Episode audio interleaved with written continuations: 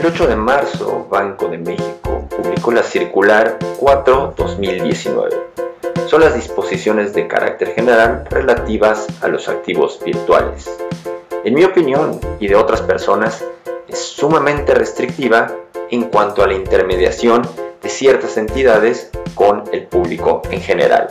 Al respecto, Banco de México manifestó quiere mantener una sana distancia entre el sistema financiero tradicional y estos activos virtuales. En un futuro capítulo analizaremos en detalle esta circular, pero por el momento quiero compartir con aquellos que están iniciando o que ya tienen cierto conocimiento y por qué son importantes estos activos virtuales y qué futuro o qué podemos esperar de ellos. Para ello les dejo un audio de una grabación que hice a través de Facebook Live para la Universidad UTEL. Si les interesa este podcast, por favor no olviden suscribirse a través de Apple Podcast, Spotify, Stitcher o Podbean, así como seguirme en LinkedIn y suscribirse a mi newsletter semanal. Ambos links los encuentran en la descripción de este capítulo. Ahora sí, los dejo con la grabación y también cualquier sugerencia, por favor escríbanme a educacionfintech.gmail.com.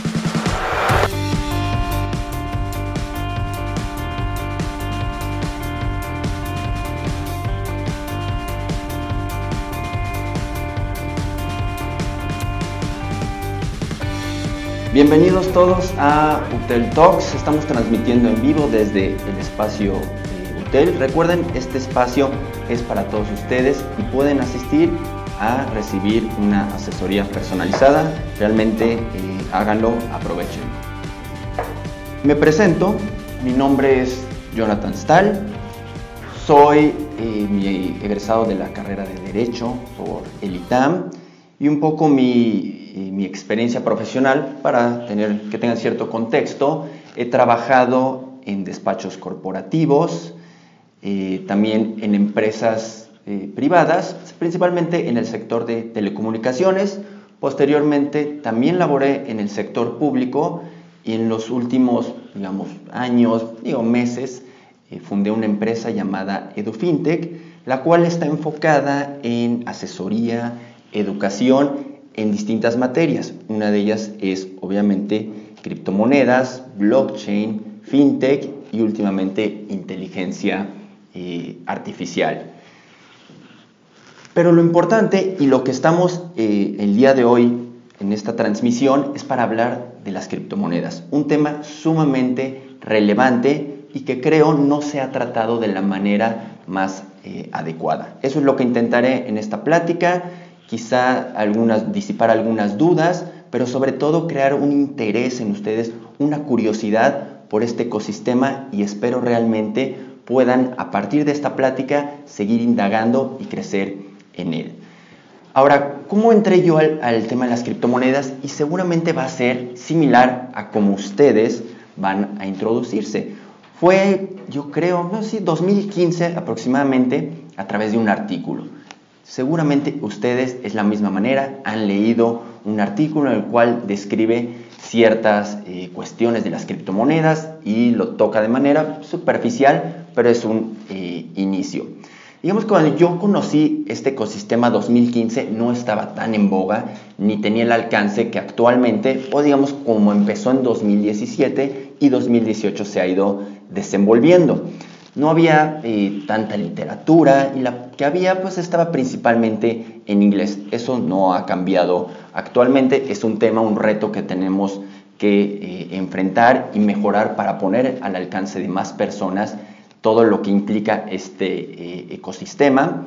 Pero bueno, pasaron los años y tampoco crean que cuando yo me acerqué y leí el paper y los primeros documentos fue, no vi la luz y quedé enganchado. No fue de esa manera, poco a poco fui entendiendo, es un reto intelectual, por eso es también muy padre eh, y ojalá ustedes lo puedan ver de esa manera, es un reto intelectual el comprender y acercarse a todo lo que implica pues todo este ecosistema y ahorita pues eh, explicarles por qué me refiero tanto a la palabra eh, ecosistema.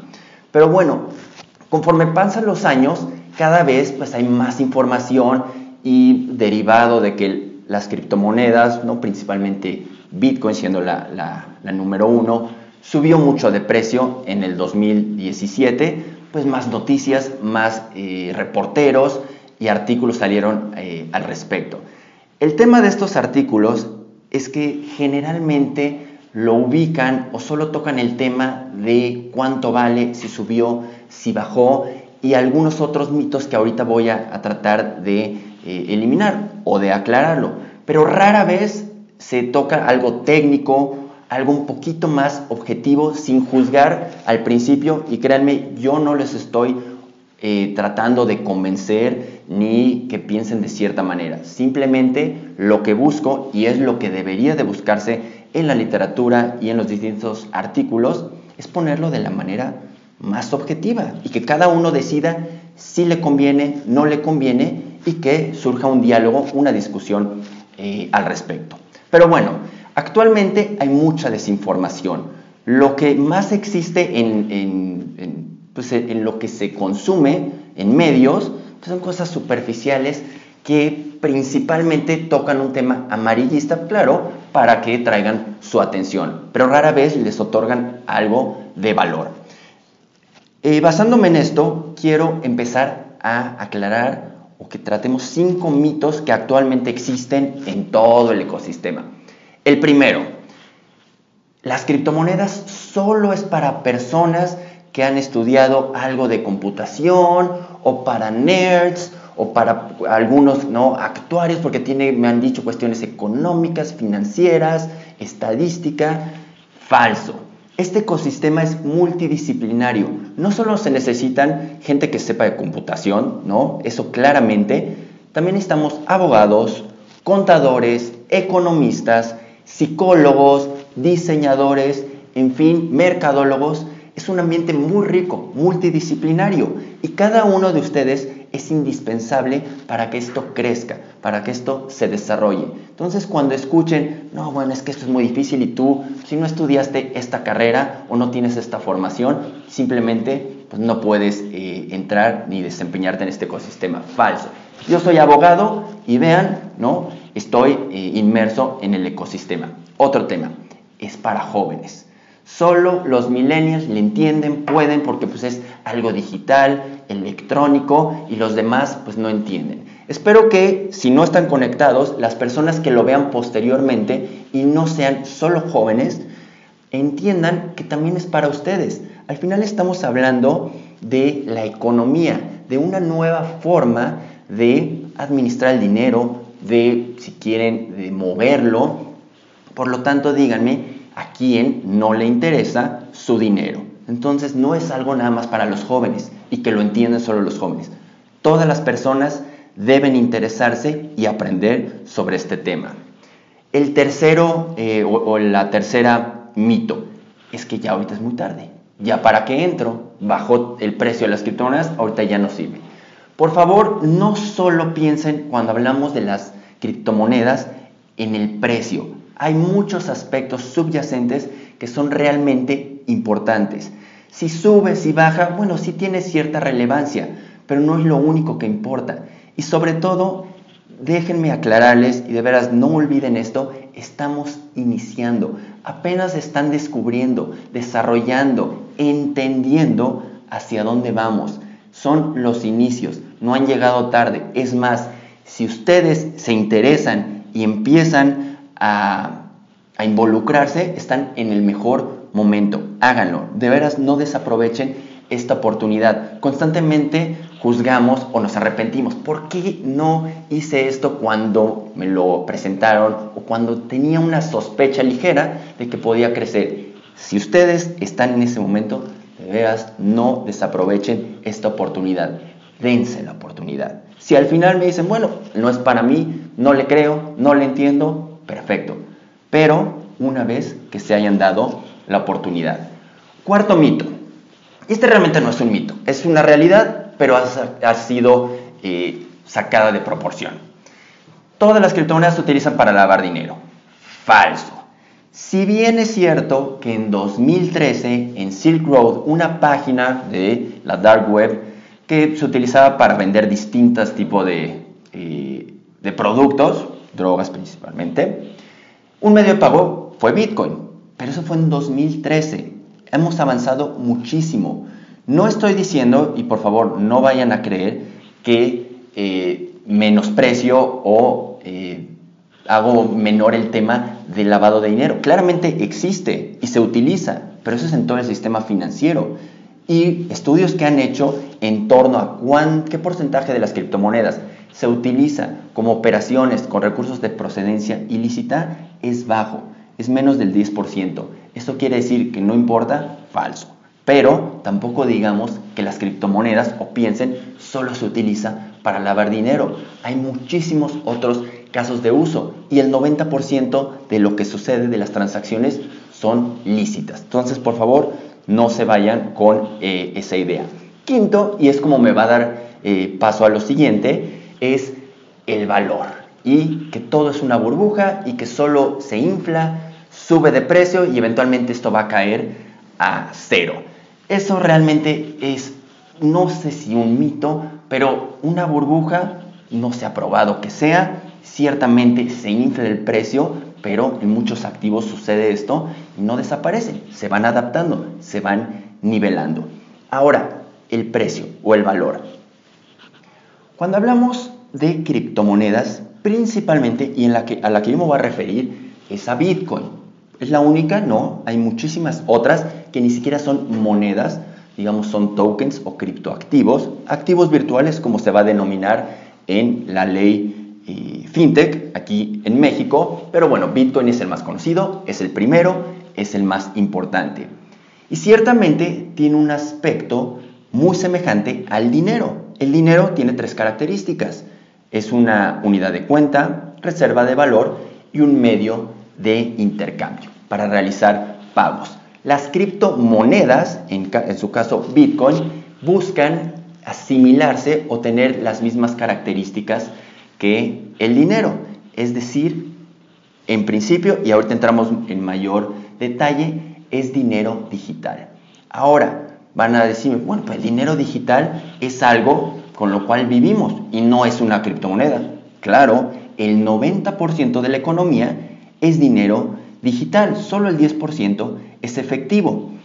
Pero, y de nueva cuenta, el dinero digital, como voy a mostrarlo de una manera paralela al sistema eh, tradicional, tampoco es una creación reciente. Bitcoin sí es reciente, digamos, bueno, 2009, pero hay antecedentes que buscaron darle esta forma, em, intentar cierta privacidad a través de dinero digital no administrado por entes centrales o por el gobierno, sino por particulares. Esto tiene antecedentes desde, los 80 y 90. Si quieren ver David Chaum con DigiCash, utilizando la criptografía como un mecanismo y es indispensable para poder lograr eh, el dinero digital, y ahorita les voy a decir el tema primordial. Eh, posteriormente en los 90 existe eh, Weidai con un proyecto, Bimoni, eh, Nick Sabo y otros que han buscado los particulares generar este dinero, pero digital. Ahora, ¿cuál es el problema o lo más importante cuando hablamos de lo digital y que sea valor. Internet normal, y esta, seguramente esta frase la han escuchado o la van a escuchar, estamos pasando de un Internet de la información a un Internet de valor. ¿Qué quiere decir esto? Internet de la información es subir documentos y a través de los protocolos TCP, IP, distintos protocolos de correo electrónico, distribuir información. ¿A quién? A quien sea. ¿Qué cantidad? La que ustedes quieran. Lo importante, o aquí lo que realmente no importa, viéndolo desde otra perspectiva, es cuál fue primero o cuál fue después. Si a ustedes les llega un documento, no les importa realmente saber quién es el autor. O si les llega un mail, no van a decir, o a un documento en Word, no pasa nada si fue replicado. Si ese documento alguien lo copió, lo pegó y se lo reenvió, no pierde su valor. El contenido es lo importante, no que ese documento sea el único que se haya distribuido. Pero piensen si eso puede aplicarse al dinero. Es decir, si un valor, piénsenlo en algo físico, vamos a aterrizarlo, una moneda, si pueden copiarla y con esa misma moneda pagarle a dos personas al mismo tiempo. Esto sería un enorme problema y acabaría con todo el valor. Si a dos personas al mismo tiempo les pagas con la misma moneda, una de ellas tiene que ser falsa o una operación tiene que ser inválida. Ese tema es el del doble pago. Y cuando los particulares quieren administrar o generar dinero y no un ente central o un banco que controla y está por encima y ve realmente todas las operaciones, nos enfrentamos al tema del doble pago. Y todos los proyectos de dinero digital desde los 80 han tratado de eliminar ese problema. Ese es el objetivo fundamental cuando hablamos de una criptomoneda, evitar el doble pago. Ahora, eh, como otro antecedente, la manera en que funciona esto, seguramente han escuchado, es descentralizado, es distribuido. Ahorita les voy a explicar claramente a qué nos referimos, pero para que puedan tener un ejemplo palpable, quizá algunos de ustedes han descargado o descargaron archivos eh, de MP3 en línea.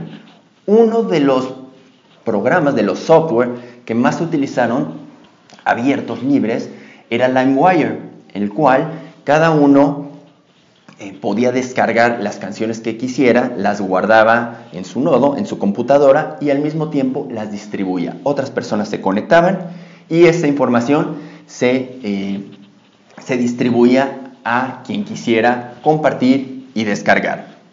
Posteriormente viene otro protocolo, o bueno, paralelo, llamado los torrent.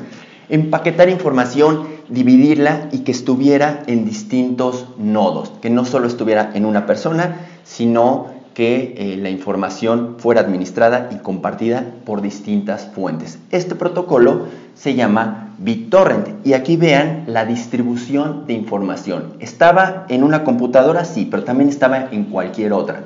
Si alguna de ellas se salía, no quería compartir, pasaba algo con la información, no, porque podía descargarla de otra persona. Vean esta manera de distribuir, de administrarnos de una manera descentralizada y eso, y asumando al dinero digital, fueron antecedentes que se tomaron en cuenta para desarrollar finalmente el sistema que conocemos, un protocolo como Bitcoin y finalmente tener un producto acabado y que sea efectivo. Todos los demás proyectos tuvieron cierto éxito, pero existieron elementos que al final eh, pues no, lograban que este proyecto eh, tuviera éxito. Entonces se necesitó que pasara el tiempo, más pruebas para poder juntar al final todos estos elementos que funcionaba, que no, y tener un producto final llamado Bitcoin. Ahora, cuando surge es sumamente importante el contexto. Bitcoin y lo primero que surge es un paper, digamos el protocolo donde se escribe cómo funciona, qué reglas, qué objetivos tiene, es el llamado white paper de Bitcoin y se publica el 31 de octubre de 2008 con, bajo el seudónimo de Satoshi Nakamoto. Nadie sabe eh, quién es, pero bueno, se firma por Satoshi Nakamoto. Fue, y lo que les acabo de decir es sumamente importante, 2008. ¿Qué pasó en 2008? La crisis financiera, la crisis hipotecaria que desató una serie de crisis y contagios alrededor del mundo y que al final pues sí fue una época realmente similar a eh, la depresión, quizás sea la nueva depresión y la última gran crisis que hemos eh, vivido. Esa crisis es importante porque nos enseñan distintas cosas. Una es si el sistema financiero era tan estable, si los bancos funcionaban perfecto, si la regulación era adecuada, ¿cómo pudo haber pasado esto? Quizá algo no era tan efectivo como creíamos. Y algo muy importante, las crisis nos enseñan o nos sitúan en un momento que nos pone a pensar sobre lo que estamos viviendo, qué es el dinero, cómo está funcionando la economía. Y eso es algo sumamente importante. No sé si es coincidencia o simplemente se dio en ese momento, pero el chiste es que en 2008, en la plena crisis posterior a que Lehman quebrara, sale el paper de eh, Satoshi Nakamoto. ¿Y cómo lo llama? Bitcoin, un sistema de dinero digital de persona a persona. Voy a describir sus elementos y esta parte es lo que quiero que, eh, que vayan entendiendo.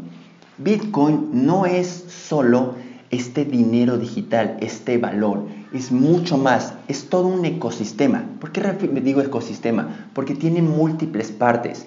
Es una red, ¿no? Que está integrada por distintos nodos, cualquiera puede participar. Nodos me refiero a computadoras, las cuales contribuyen de cierta manera, ahorita explicaré cómo participan. Es el software, es el código donde están programadas las reglas, cómo funciona, qué se puede hacer, qué no se puede hacer. Aquí nada sucede si no está previamente regulado. Regulado en código. Aquí la ley es el código. Y otro tema que también han escuchado, el blockchain. Este eh, cadena de bloques que está enlazada o que está unida a través de la criptografía. La parte ideológica es sumamente importante y al final la unidad de cuenta. Vean todos los aspectos que señalé y que no tienen nada que ver con el precio, si sube, si baja. Son elementos técnicos indispensables que ustedes sepan para comprender eh, todo este ecosistema. Ahora, como les dije, vamos a desentrañar un poquito este paper, los elementos que contiene y por qué eh, le llama dinero digital de persona a persona. Primero, de persona a persona. Lo que busca Satoshi Nakamoto es eliminar intermediarios. Es decir, si ustedes ahorita piensan cómo funciona sus transacciones, cualquier operación que hagan, necesariamente va a pasar por un intermediario. Sea un banco, sea una aseguradora, sea una casa de cambio, sea un transmisor de dinero. Constantemente tenemos que pasar por ellos para llevar a cabo las operaciones. ¿Qué sucede? Hay eh, comisiones, hay, eh, los servicios no, funcionan adecuadamente, se caen, eh, es lento, en fin, múltiples temas y sobre todo ahorita les describiré eh, algunos. Otra, dinero digital. Esto es un ambiente 100% digital. Jamás van a ver un Bitcoin en físico. Esto solo existe en código. No hay manera de que exista en físico. Ahora, este paper si lo eh, interpretamos, contiene ciertos elementos que son básicos y los voy a tratar de poner en contraposición con el sistema actual. El sistema Bitcoin, vamos a llamarlo sistema, es abierto. ¿Qué quiere decir abierto? Cualquier persona que tenga disco duro y una conexión a Internet puede descargar el protocolo, el software y empezar a participar en el ecosistema. Donde sea, quien sea, no importa. ¿Qué sucede en el sistema tradicional? Aquí sí necesitas autorizaciones, licencias, permisos. ¿Todo mundo puede participar? No. Y además de esto, si no quieres participar como un intermediario, pero quieres no tener una tarjeta de crédito, tienes que tener una cuenta de ahorro, quieres tener un seguro, no siempre se puede. También es limitativo, es excluyente. Este sistema, nada, es abierto, neutral.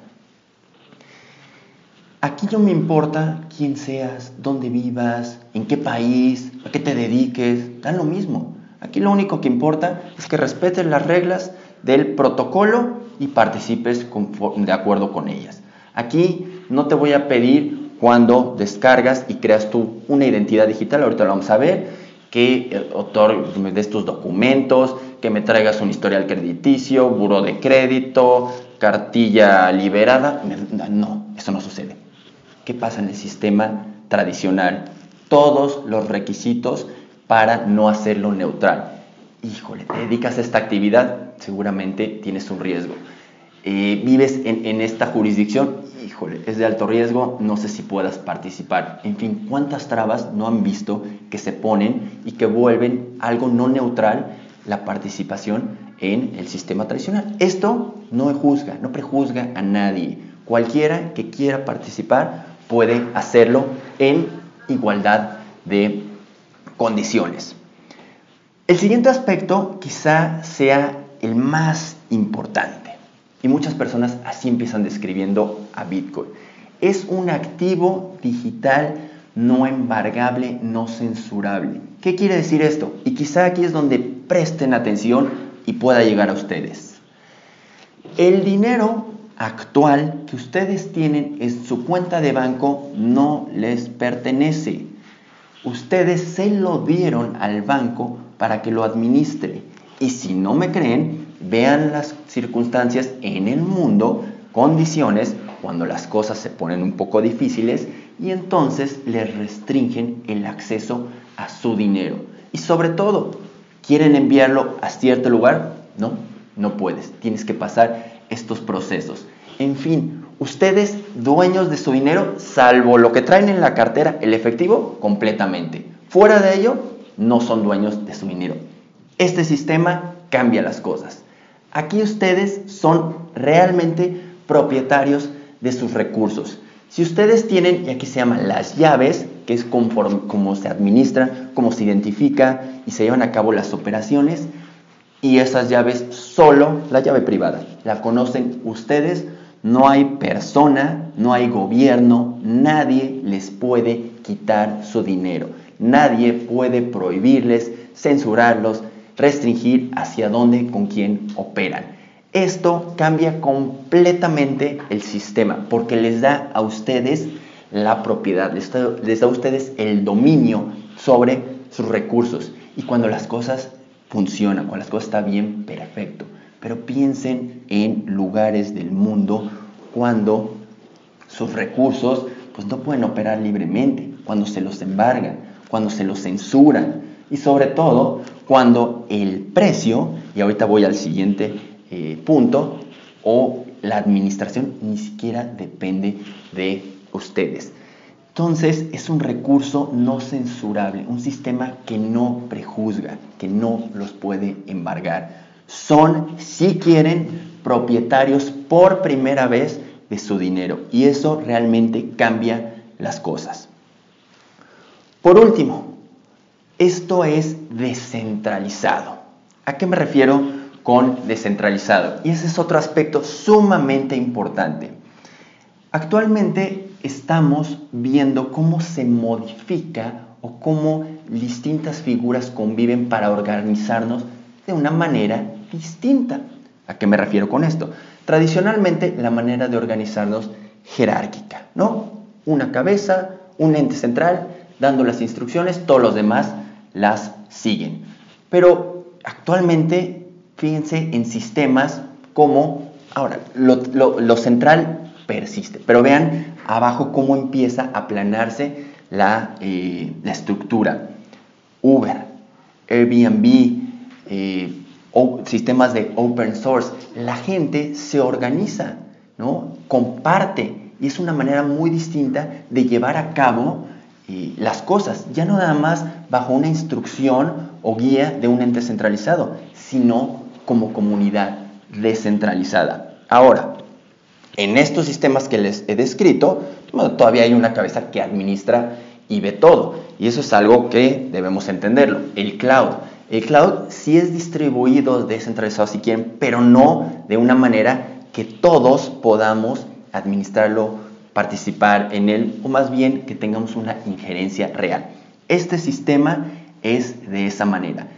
Y al final, la tecnología no importa per se, la tecnología solo tiene una oportunidad de desarrollarse, de generar un impacto si atiende, si respeta lo que la sociedad está demandando. Y actualmente lo que la sociedad necesita, lo que la sociedad pide, es tener mayor control, mayor participación, que puedan su opinión ser, eh, que tenga representación. Y esto pues es difícil en las estructuras tradicionales. Estos sistemas, de una manera muy particular, lo permiten. Es decir, respeta o retoma aquello que la sociedad ya está demandando. A eso me refiero con una descentralización.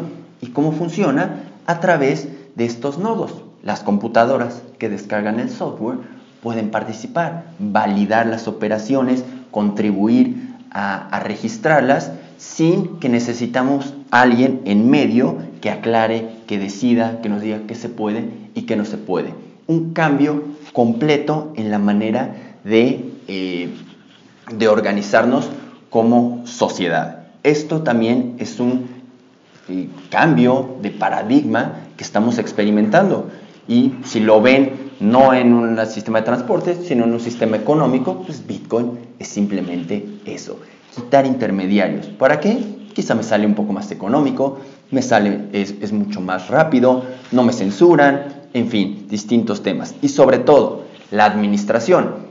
Si ya están las reglas en el protocolo, yo sé cuánto se emiten, cómo se emiten, y esto no va a cambiar porque una persona diga, esto ya va a ser distinto en mi administración, entonces, pues si saben a lo que se enfrentan. Por ejemplo, Bitcoin sabemos que solo van a existir en la historia 21 millones de Bitcoins.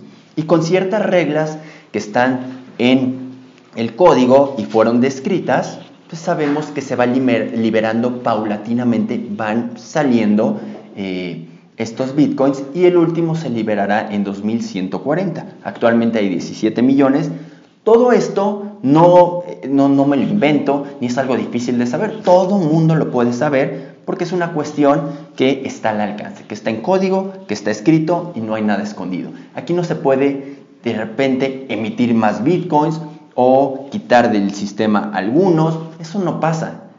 Las reglas son muy claras.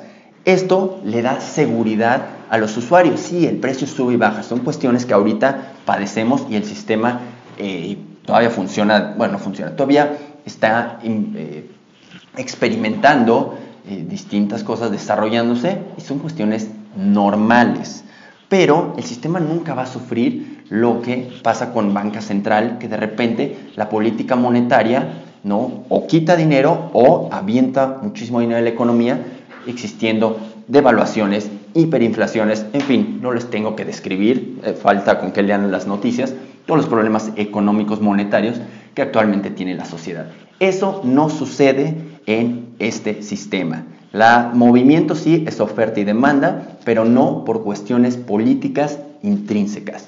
Algo que sea eh, indispensable, un pilar de este sistema, eso no se mueve por alguien.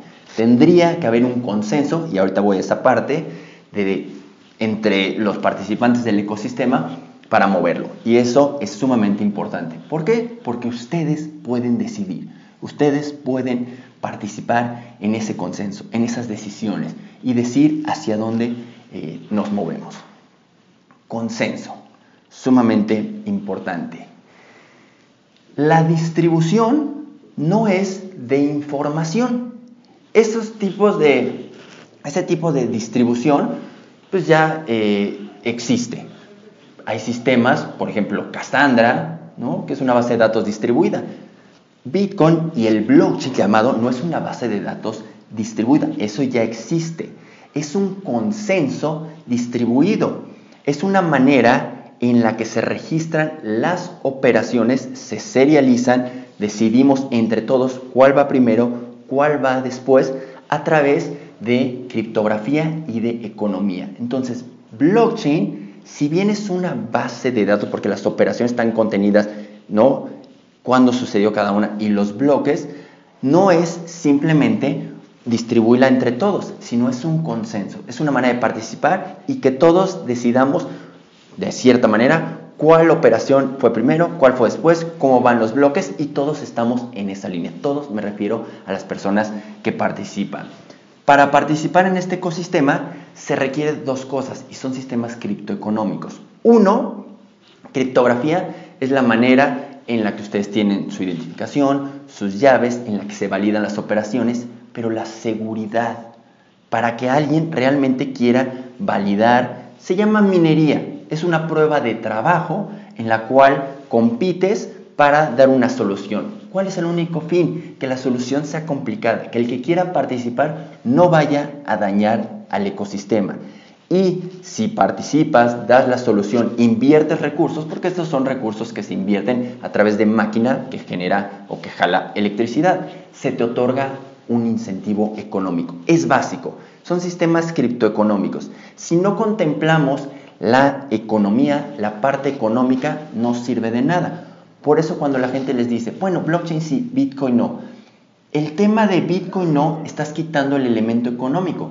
Porque cuando la gente registra estos bloques, los serializa las operaciones, por ese trabajo el sistema los recompensa. Se les dan bitcoins. Sea un reward, una recompensa por el bloque y comisiones por cada operación. Eso incentiva a que la gente participe, mantenga seguro este eh, ecosistema. Es un aspecto sumamente importante y es la manera, a través del blockchain, cómo llegamos a un consenso distribuido.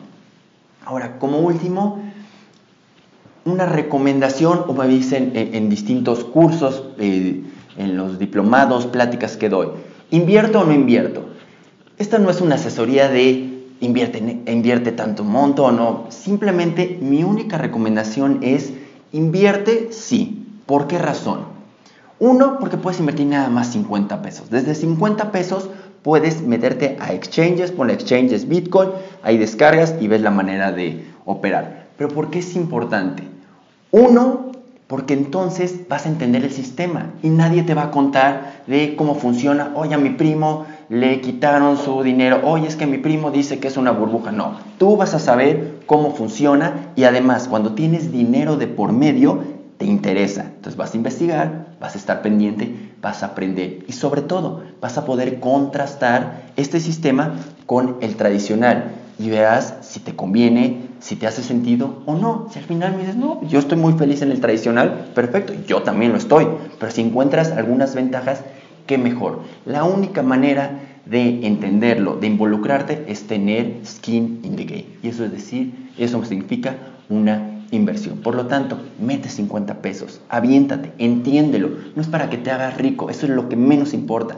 Es para que lo entiendas y sobre todo para que empieces a introducirte, a desarrollar, a pensar, a dialogar, a llevar esto a muchos más eh, lugares, sea esta plática una o que tú puedas dar una plática objetiva, que describas todo el planteamiento, todos los elementos que yo acabo de decirles de la manera más objetiva.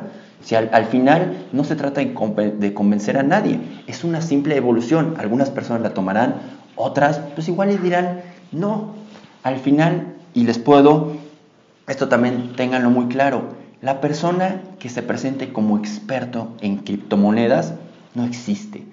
Apenas estamos descubriendo muchísimas cosas. Ignoramos gran parte de hacia dónde vamos, qué se puede hacer, por qué está fallando esto.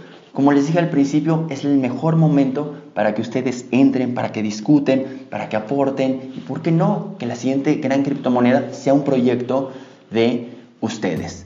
Con esto me despido, ¿no? Les agradezco mucho eh, por, haber estado eh, en, esta plática y por favor no echen en saco roto esta plática.